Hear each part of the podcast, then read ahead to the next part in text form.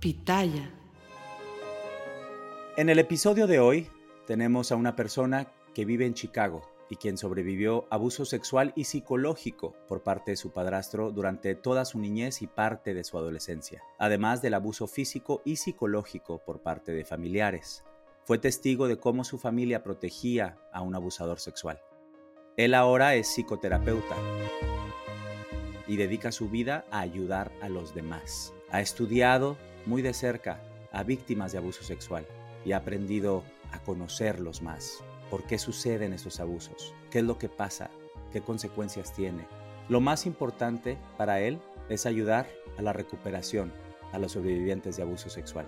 Es un honor para mí contar con la presencia de Mario Castelo, psicoterapeuta. Hola Mario, bienvenido a mí también. ¿Cómo estás? Hola Mauricio, muchas gracias por, por invitarme. Qué bonita presentación, qué bonita introducción.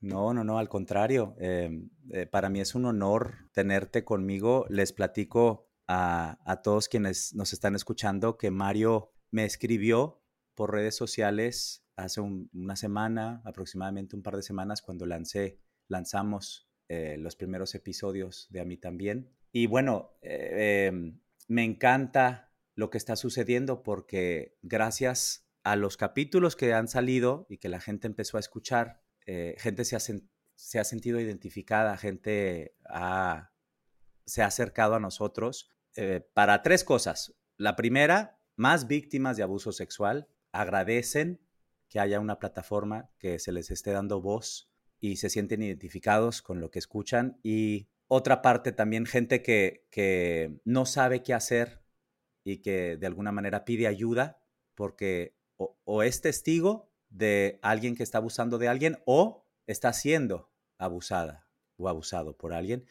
Y una, una vertiente que me parece maravillosa es psicólogos, terapeutas, psicoterapeutas, personas especializadas en ayudar a víctimas de abuso sexual se están acercando, empezando a acercar para decirme, yo quiero estar en el podcast y quiero quiero ayudar. De eso se trata y eso te lo agradezco en el alma. Gracias por, por creer en nosotros. No, no, no hablo de mí, tengo a todo un equipo detrás de mí. A mí también lo conformamos muchísimas personas. Bienvenido.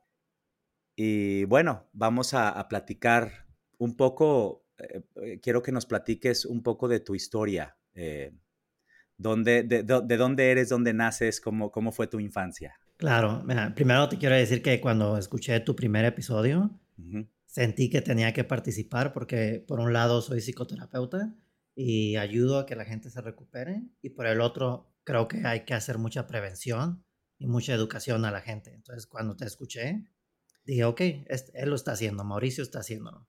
Entonces hay que unirnos a ese mensaje. Entonces por eso te mandé el mensaje y estoy muy contento de estar aquí. No, al contrario, gracias, gracias. Y de eso se trata, de ayudarnos entre todos. Yo no soy ningún experto, ni mucho menos, apenas voy empezando en esto, eh, pero la idea es, es, pues sí, volvernos expertos, ¿no? Porque creo que es un tema rodeado de muchísimo tabú, de muchísimo estigma, más en Latinoamérica, en nuestros países, lo, he repetido en, varias ocasiones. Eh, eh, yo soy de México, vamos, todos los países de habla hispana no estamos tan avanzados como en otros países. Yo vivo en Nueva York y, bueno, aquí sí está en otro nivel la conversación en cuanto a abuso sexual y, creo que nos falta mucho y, por eso pues estamos poniendo nuestros granitos de arena para, para dar más herramientas a, a que la gente sepa qué hacer, sepa distinguir las, las famosas red flags, ¿no? Los red flags, los, los focos rojos y podamos ayudar. Entonces, gracias, gracias por estar aquí. Y bueno, cuéntanos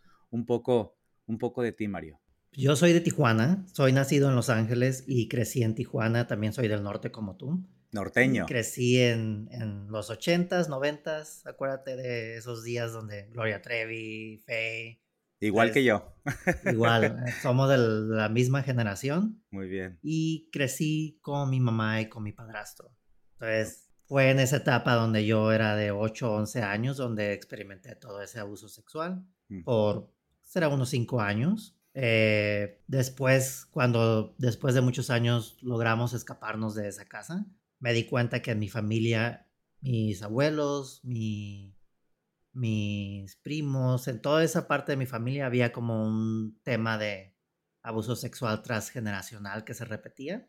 Okay. Entonces empecé a observar esas cosas, un poquito de abuso sexual, abuso físico, y ya después cuando me, ya estaba yo cumpliendo 18 años, me empecé a dar cuenta como que, oh, ok, esto es más común de lo que yo me estoy dando cuenta. Es no solamente mi experiencia, es la experiencia de mi familia entera.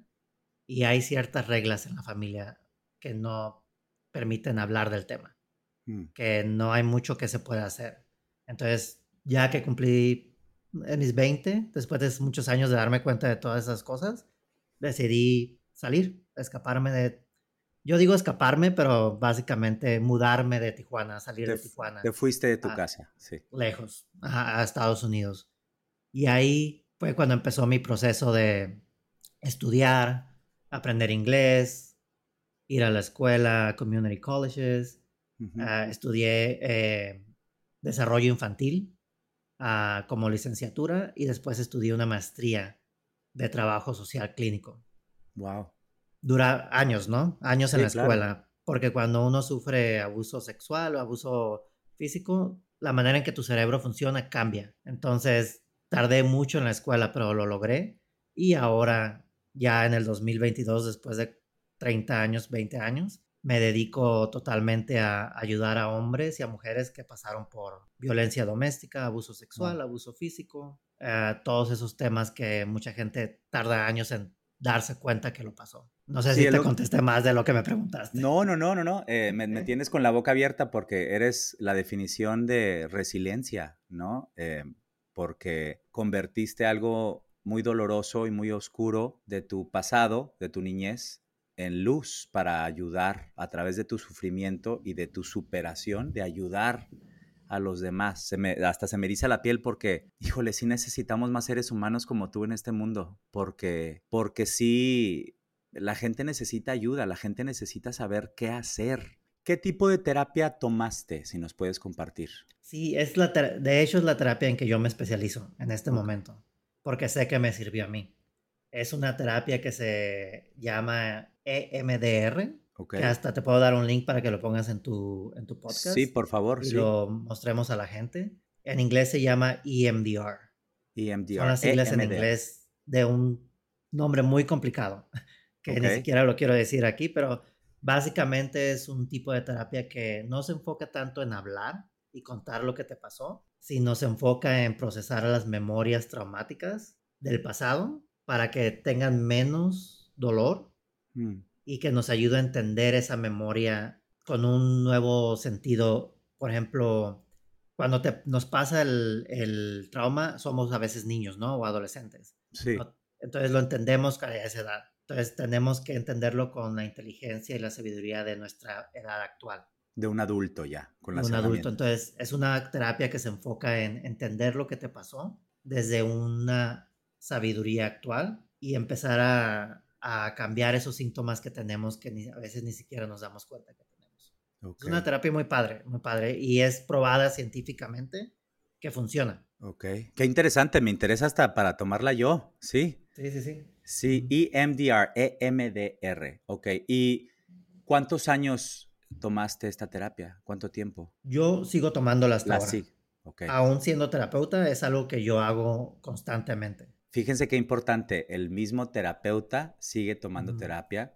Eso es algo que a veces no pensamos, ¿no? Pensamos que, que nuestros psiquiatras o terapeutas no, no, no toman terapia, pero sí, la verdad es que sí, la gran mayoría se siguen, pues necesitan ayuda también porque al final del día son seres humanos y creo que también como ustedes están recibiendo tanta información y tantas emociones y tanta carga, también necesitan una especie de fuga, ¿no? Y de, sí, de sacarlo, ¿no? Sí, sí, sí, estamos viendo trauma todo todos los días. Ay, sí. Lo muy interesante que, lo interesante que se me hizo esta terapia cuando yo la experimenté por primera vez es que no, pasó, no pasó mucho tiempo para que yo empezara a hacer cambios en mi vida. ¿Cómo te diste cuenta? El simple hecho de pensar, yo puedo ser terapeuta, yo puedo ser alguien más. Porque en el momento que yo estaba en terapia, vivía con mucho miedo de ser visto de que la gente me viera, de que la gente supiera que yo sabía hacer cosas. Entonces, cuando, cuando empecé a tomar esta terapia, de repente me empecé a dar cuenta, ah, ok, yo soy bueno en esto, puedo ser manager. Yo soy buen, mm. bueno en esto, puedo ir a, agarrar una maestría. Hay posibilidades para mi vida. Entonces, esos son los primeros cambios que me di, que, que me di cuenta con esta terapia. Y fue cuando me di cuenta que empecé a sanar poco a poco. Qué maravilla. Em, nunca sabemos, ¿no? Eh, cómo, por qué nos pasan las cosas o para qué nos pasan las cosas y cómo el efecto que va a tener nuestro propio dolor y nuestro propio sufrimiento y nuestro propio crecimiento. Y ahora, ¿cuál es la diferencia entre un psicoterapeuta y un psiquiatra, por ejemplo? Bueno, un, psiquiatra, Ajá. esa es una súper buena pregunta porque yo como terapeuta latino en Estados Unidos, sí. veo que mucha gente se, confunde, y dice, yo, pues, yo quiero un psicólogo, no quiero un psicoterapeuta, no sé de qué psicoterapeuta. Claro. Entonces, o yo quiero un psiquiatra. Entonces, hay unas diferencias muy marcadas en Estados Unidos con diferencia a los países latinoamericanos.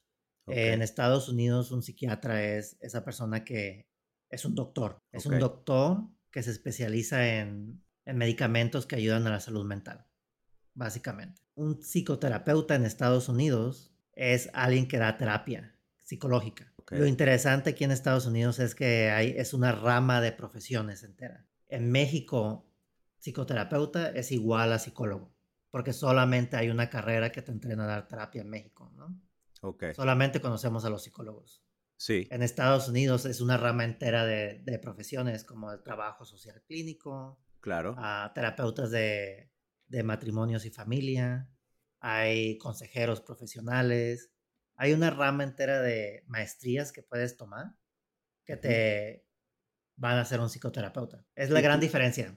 Ok, ok, sí, sí, sí. Porque yo hasta yo mismo me confundo a veces, ¿no? Digo, yo sé, eh, ah, yo tomo terapia hace más de 20 años, pero general, he ido con psiquiatras que son los que te medican y te, te dan eh, antidepresivos si los necesitas o ansiolíticos y ellos sí pueden hacer receta médica y estudiaron medicina y el psicólogo eh, pues realmente para mí ha sido el desahogo, ¿no? El, el, el hablar y hablar, y casi, casi siempre el que más habla es el paciente, ¿no? Eh, te, te, empiezas a conocer hablando y sacando cosas. Bueno, esto yo lo he vivido y lo entiendo, pero hay mucha gente que no, y tú eres especialista en el tema. ¿Cuáles son los síntomas que un ser humano puede tener? Hablemos primero de los niños, ¿no? un niño que ha sido víctima de abuso sexual, eh, ¿cuáles son las consecuencias emocionales y psicológicas que puede llegar a tener? Pues los niños, lo, lo, lo primero que vas a notar es que se retraen un poco socialmente y que hacen una regresión de su desarrollo. Que, por ejemplo, si ellos ya hablaban y el abuso es cuando eran niños, a lo mejor van a dejar de hablar. Si mm. ellos ya iban al baño, uh, iban al baño, sabían ir al baño, se van a empezar a mojar en la cama, ¿no? Entonces hay mucha, mucho, mucha regresión de desarrollo y también hay mucho silencio. A lo mejor van a empezar a fallar en la escuela, van a empezar a, a, experimentar ansiedad. Y la ansiedad de los niños se demuestra mucho con dolores de estómago y con dolores de cabeza, no tanto con como nosotros conocemos la ansiedad, ¿no? Es más... Sí. dolores físicos, cosas físicas, ¿no? A lo mejor van a empezar a comer más, a lo mejor se van a esconder, a lo mejor ya no quieren ni siquiera estar cerca del abusador. O como eso es lo muy fácil que lo notemos, ¿no? Okay. Ese rechazo a no estar. Y ahora, ¿y cuáles son unos síntomas a lo mejor que, que son más difícil de, de, darse cuenta que algo está mal? Yo creo que lo más difícil es que los niños no tienen las palabras para decirlo, ¿no? No saben lo que está pasando. A veces los adultos no sabemos qué es lo que nos pasó. Sí. Un niño menos va a tener las palabras. Entonces, es difícil que ellos te digan, hey, me están abusando o, no me siento a gusto, ¿no? Sí, pues no saben. No saben ni siquiera lo que es la sexualidad, son unos niños, claro, claro. Entonces, eso viene, se empieza a crear un, una bolita de nieve de vergüenza. De algo está mal conmigo o esto... Culpa. Culpa. Y eso va creciendo poco a poco con los años. Entonces, eso no se lo van a contar a mamá ni a papá, porque es algo muy privado, ¿no? Y es algo que no se entiende. Y como yo no soy padre, pero eh, un padre o una madre digamos, ¿qué es recomendable? Empezar a hablar desde más temprana edad y como explicarles un poquito eh, qué, está, qué no está bien. Eh, ahora sí que, ¿cómo se previene? Pues una de las cosas bien importantes que los papás pueden hacer es, es enseñarles que, a creer en su intuición, ¿no? Porque es muy difícil decirles todo lo que puede ser abuso sexual. hay muchas cosas que pueden pasar. Entonces, creer en tu intuición, ¿no? Y decirles, si algo no se siente bien, si tú no te sientes cómodo con un abrazo o con un beso o cualquier cosa, sí. me lo dices.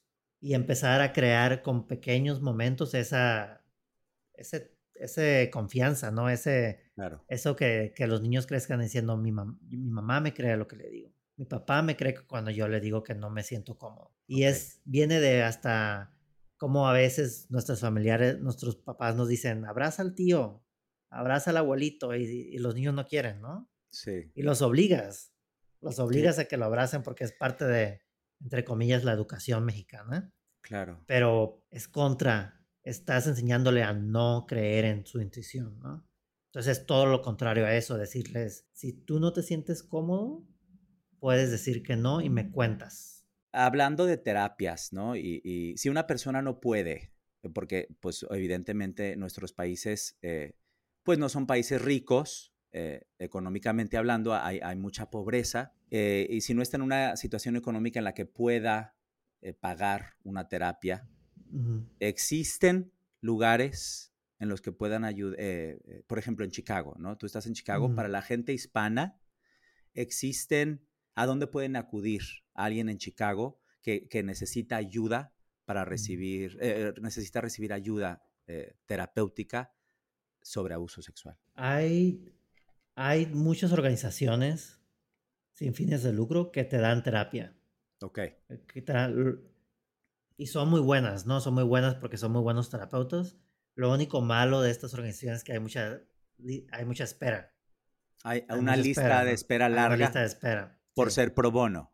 Claro. Y también si tienes un trabajo, si tienes tú un trabajo en Chicago y tienes aseguranza o servicios médicos ¿Seguro? parte de tu trabajo, la, la, terapia es muy barata. Es, eh, con tu aseguranza pagas a veces 20 dólares, 30 dólares a la semana. Si no tienes los recursos para pagar ese tipo de terapia, hay ciertas cosas que puedes hacer.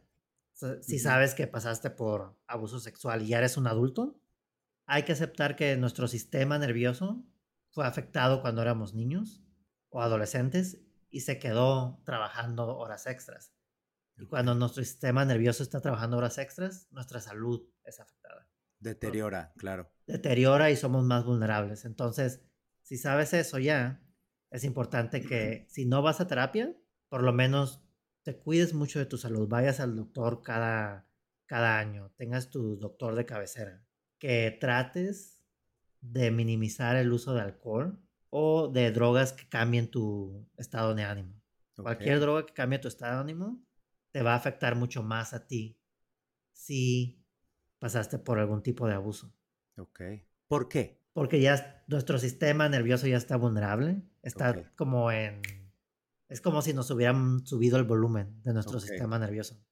Ok. Cuando tomamos alcohol, en exceso o algunas otras drogas, nuestro sistema ya está en 5, pongámosle, ¿no? Qué interesante eso. Entonces se va a ir al tope y después va a hacer unos cambios muy fuertes entre ansiedad y depresión, ansiedad y depresión. O sea, eh, básicamente para resumir lo que nos acabas de decir, si has sido víctima, si has sufrido abuso sexual, no es recomendable ya. eBay Motors es tu socio seguro. Con trabajo, piezas nuevas y mucha pasión, transformaste una carrocería oxidada con 100.000 millas en un vehículo totalmente único. Juegos de frenos, faros, lo que necesites, eBay Motors lo tiene. Con Guaranteed Fee de eBay, te aseguras que la pieza le quede a tu carro a la primera o se te devuelve tu dinero. Y a estos precios, quemas llantas y no dinero. Mantén vivo ese espíritu de Ride or Die, baby, en eBay Motors. ebaymotors.com. Solo para artículos se aplican restricciones.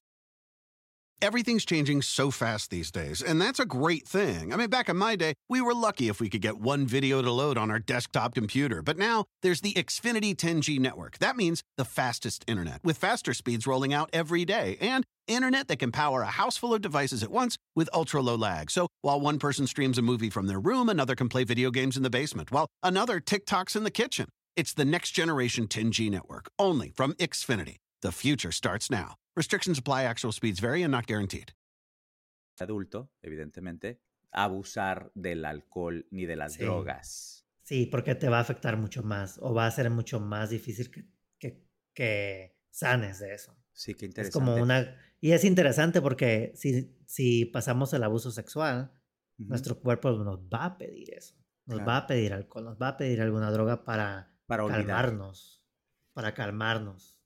Esa línea tan delgada, ¿no? Que existe entre por qué luego las personas se vuelven adictas, ¿no? Eh, muchas víctimas o sobrevivientes de abuso sexual luego, desgraciadamente, se, ah, se convierten en, en adictos para Sí, olvidar. porque, porque uno para olvidar, Ajá. uno para no sentir los síntomas que son muy fuertes. Y el otro Síntomas es como cuáles, Mario. Los síntomas del abuso sexual en los adultos, ya que somos adultos y ya pasó mucho tiempo, son muchísimos. Son y te voy a dar una lista así rapidito, no sé Sí, cuánto por favor. tiempo tengamos, Mauricio. Todo el tiempo que quieras, este es tu programa. Y lo voy a decir muy despacio porque así la gente que te- nos está escuchando puede decir, Ujú. ok, yo experimento eso, check. Yo experimento esto, check. Yo no experimento esto. Entonces hasta te lo voy a decir despacio. Sí, por favor. Estos son síntomas muy comunes de sobrevivientes de abuso sexual.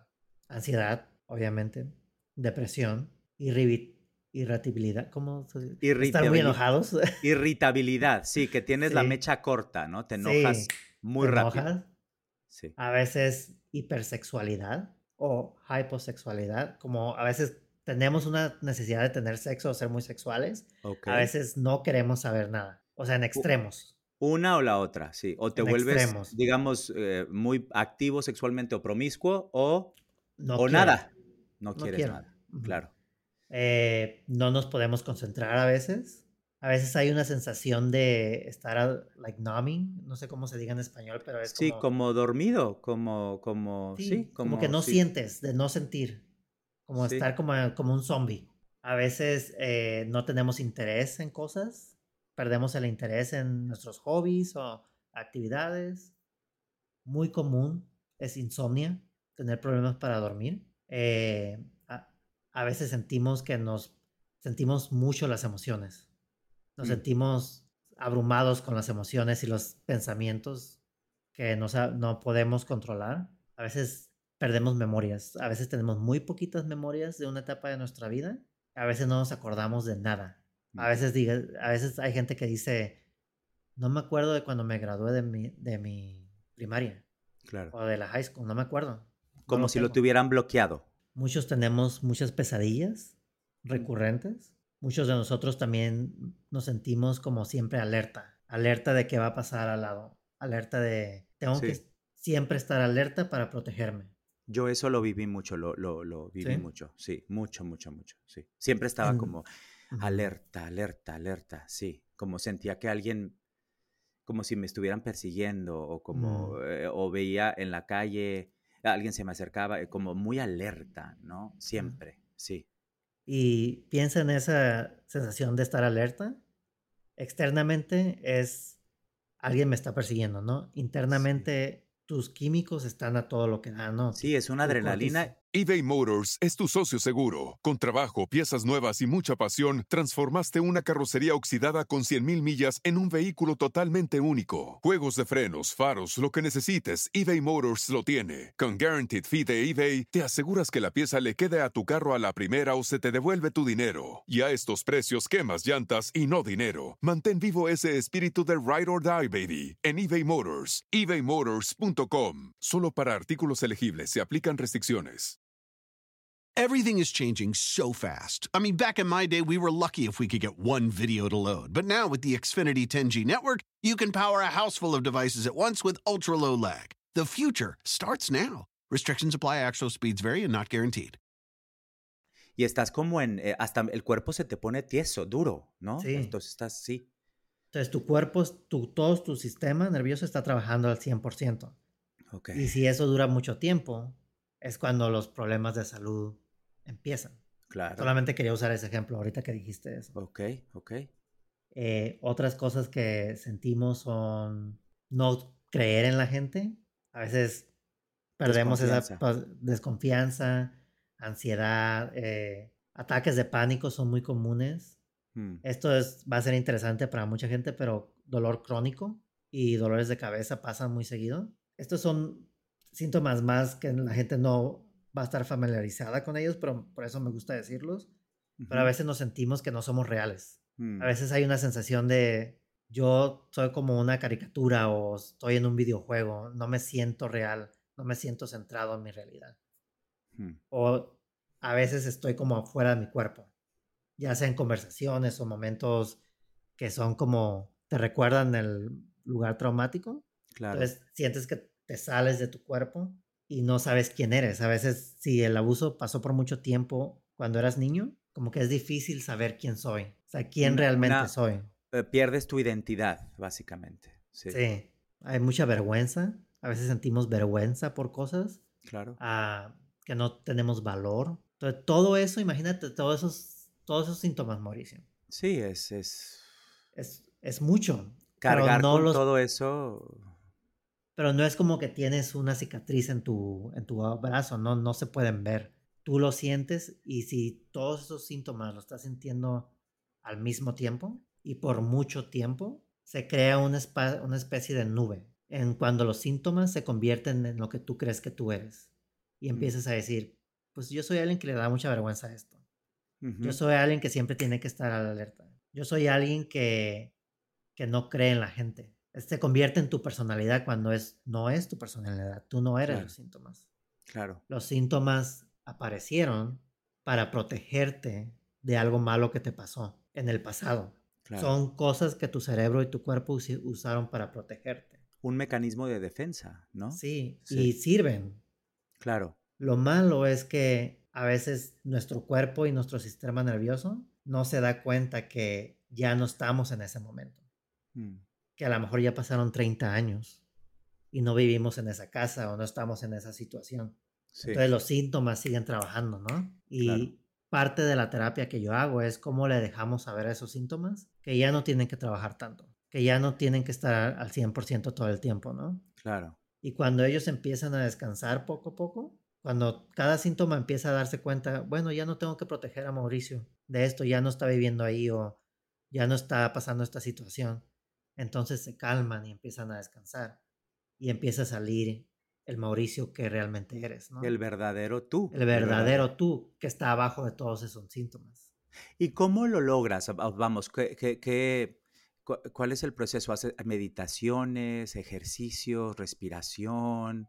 Eh, eh, ¿cómo, ¿Cómo se ayuda a, a bajarle a todos esos síntomas? Sí. Primero, lo más importante obviamente es cómo te das cuenta que estás pasando esos síntomas, ¿no?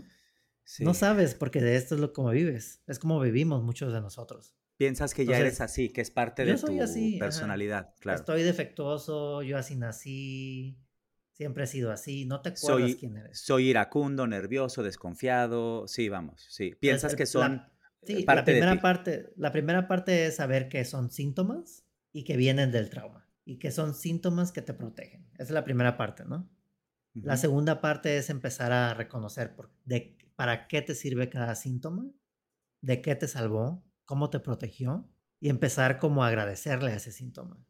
Wow, fíjate qué bonito lo que acabas de decir. Agradecerle a ese síntoma por haberte cuidado también, ¿no? Sí. Sí. Y empezar a tener una conversación de, así me cuidaste por tantos años, ahora cómo yo te puedo usar en el presente. Que no seas algo que siempre está así, pero cómo yo puedo, cómo podemos cambiar esa relación de, te tengo que proteger, Mauricio, siempre, a cómo ahora puedo ser útil para ti, en el Mauricio Ok. que eres ahora.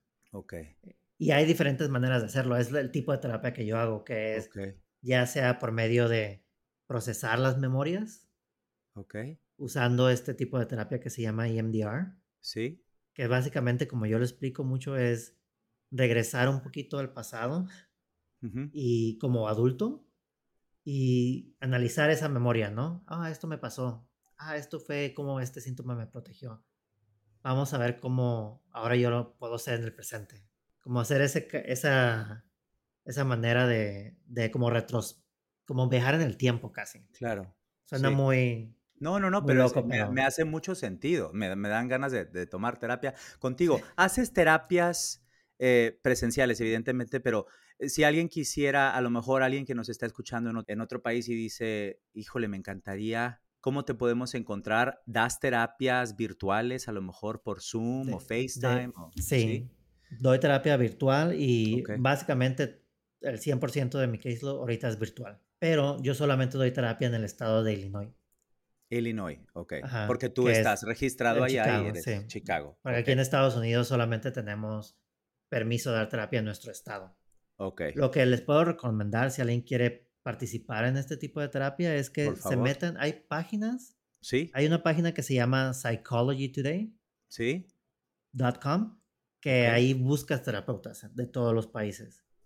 Y lo que yo te puedo recomendar y recomendar a la gente que te escucha es que se busquen en qué tipo de terapia hacen y que busquen ahí EMDR, que es la terapia que ayuda a procesar trauma más efectivamente, o IFS, IFS, que es otro tipo de, es el tipo de terapia que te ayuda a reconocer cada síntoma y cómo te cómo te, cómo ese síntoma te protegió y empezar a conocer al verdadero tú. Ok, sí, porque hay diferentes tipos de terapia y cada persona a lo mejor le funciona más un tipo de terapia a determinada persona y a lo mejor me funciona a mí más otro tipo. Sí. Eh, y yo hago una combinación de todas esas terapias de, de trauma.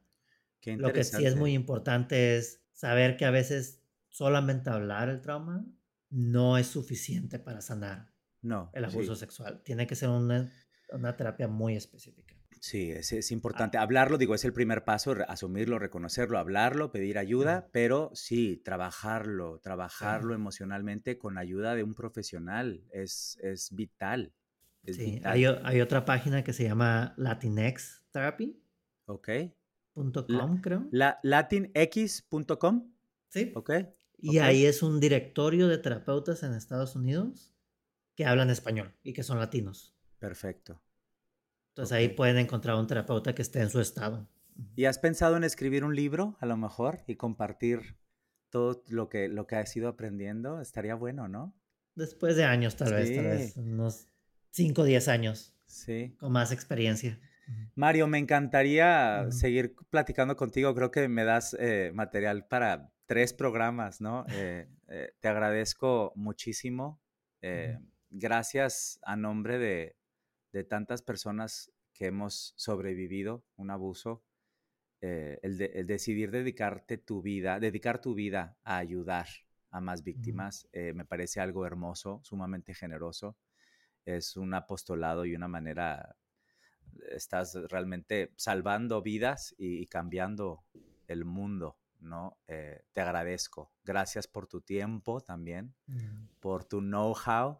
Y, bueno, espero que sea la primera de muchas conversaciones que tengamos. Sí, cuando, quieras, ya tienes mi contacto y me agradecido que me hayas invitado. No, al contrario, y te deseo lo mejor. Un abrazo fuerte hasta Chicago.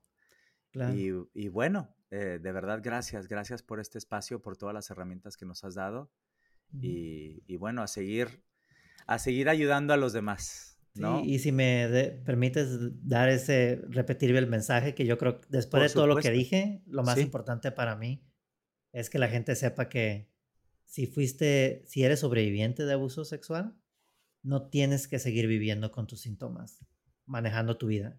O sea, tú eres alguien muy valioso adentro de todos esos síntomas, debajo de los síntomas, y hay manera en que puedas regresar a ser tú.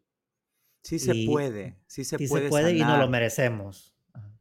Exactamente, no lo merecemos y sí se puede sanar y salir adelante. Eh, no, es un, no es un camino fácil, a veces es largo, pero cada persona es distinta, ¿no? Y cada, cada historia es distinta. Te agradezco en el alma Muchísimas gracias. Y gracias a todos por escucharnos. Yo soy Mauricio Martínez y esto fue A mí también.